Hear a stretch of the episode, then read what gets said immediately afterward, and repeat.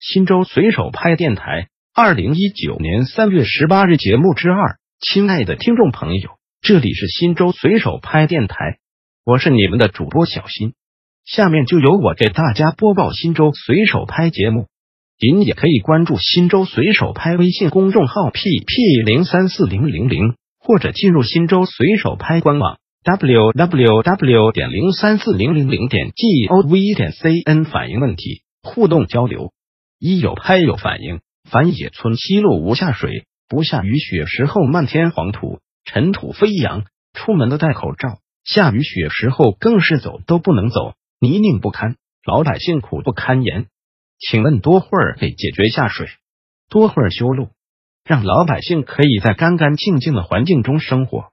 新抚区人民政府回复：拍友您好，您反映的问题已收悉，并反馈至办事处落实处理，结果在报回后更新。感谢您对我们工作的关注与支持。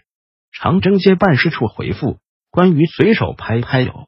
反映樊野村楼房西路泥泞的问题，回复近日有拍友反映。樊野村楼房西路道路泥泞不堪，不下雨雪时漫天黄土，下雨时是走都不能走，躺着泥路。就该问题特作出如下说明：一、二零一八年楼房东路已竣工，全长一千五百米左右，接通了自来水、天然气。雨污水和各种管网。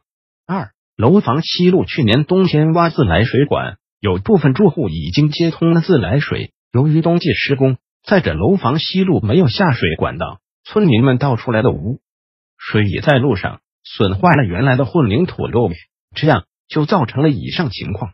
三二零一九年村委将结合东环路的建设，想办法与有关部门对接，解决村内供暖问题。届时。楼房西路也将列入改造范围，彻底解决尘土飞扬、道路泥泞的现象，给村民们带来的不便，敬请谅解。也请村民们多提宝贵意见，谢谢村民们的大力支持。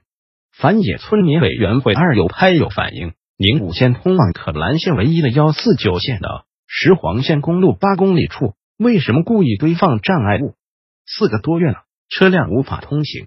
宁武县人民政府回复：拍友你好。据交通局昨天上报，该路段已经恢复通行。